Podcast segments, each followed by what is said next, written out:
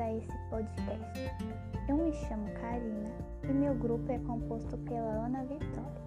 Nós somos da Escola Sônia e vamos apresentar um resumo e impressões que tivemos sobre o conto A Carteira de Machado de Assis. Espero que gostem.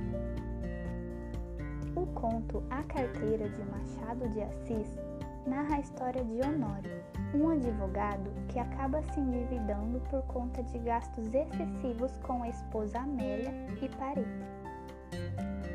Precisando pagar suas dívidas, ele acaba encontrando uma carteira na rua e vive um dilema se deve ou não ficar com ela.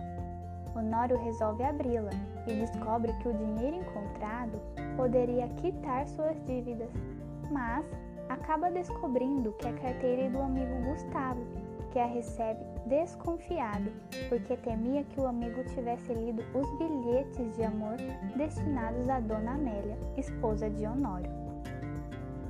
Algumas impressões que tivemos desse conto foi que ele é curto, rápido de ler, é interessante e legal porque desperta uma expectativa no leitor do personagem Honório se ele vai ou não ficar com a carteira.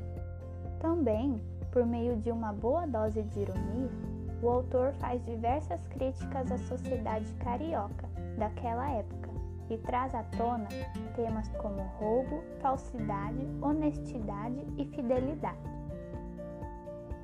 Então, esse foi o nosso podcast. Obrigado por ouvirem.